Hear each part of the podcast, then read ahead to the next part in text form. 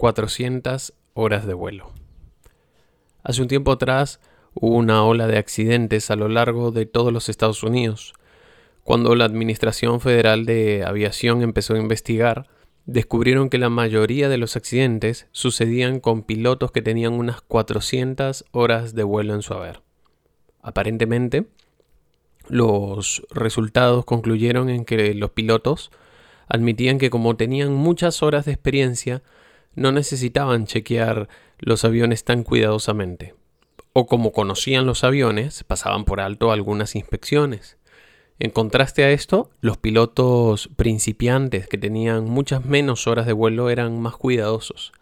Eran muy meticulosos en la rutina, en la verificación previa, en la inspección de cada remache del avión.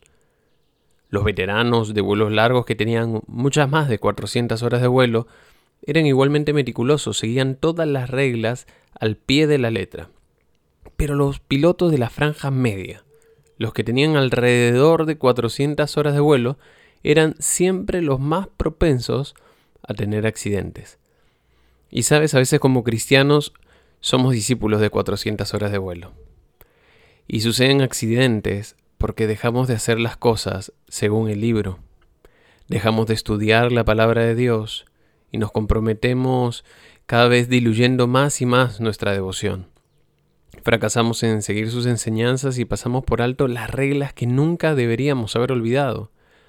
Ya no dejamos que sean las reglas de la Escritura y el Espíritu Santo los que guíen nuestra vida. Hemos dejado de inspeccionar cada remache de nuestra alma, de nuestro corazón y de nuestra vida.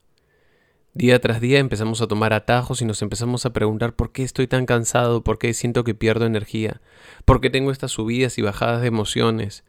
¿Será que hay accidentes que podríamos haber evitado si hubiéramos prestado atención a este libro hermoso que es la palabra de Dios, si hubiéramos prestado atención a, la relación que tenemos que tener con el Espíritu Santo? Yo creo que es tiempo de volver a Jesús. Más que nunca tenemos que volver a Jesús. Y si hoy estás escuchando este audio, si alguien te lo pasó, yo creo que el simple hecho de que estemos respirando, el simple hecho de que sigamos vivos, es una oportunidad de Dios. Hebreos 12 dice que nosotros tenemos literalmente una carrera por delante.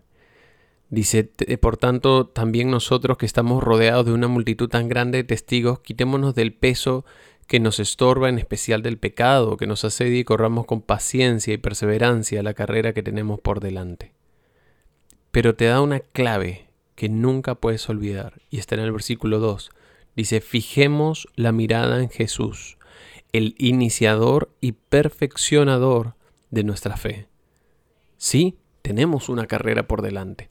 Sí, hay gente que está observando tus resultados, tu familia, la gente que está alrededor, y sí hay un peso. Hay un peso que es el pecado, eh, las cosas que han estado atando tu vida. Y también hay un peso que no es el pecado y que son simplemente los malos hábitos que te pueden estar rodeando. Las cosas poco inteligentes que estás haciendo que no suman a tu vida, sino que le restan. Pero la clave de todo esto, ¿sabes cuál es? Puestos los ojos en Jesús. Pon los ojos en Jesús y deja que todo este vuelo que tengas por delante sea un vuelo seguro. Y este es el título de este mensaje. Vuela seguro. Naciste para volar seguro, pero ¿cómo puedes hacerlo? Poniendo los ojos en Jesús una vez más.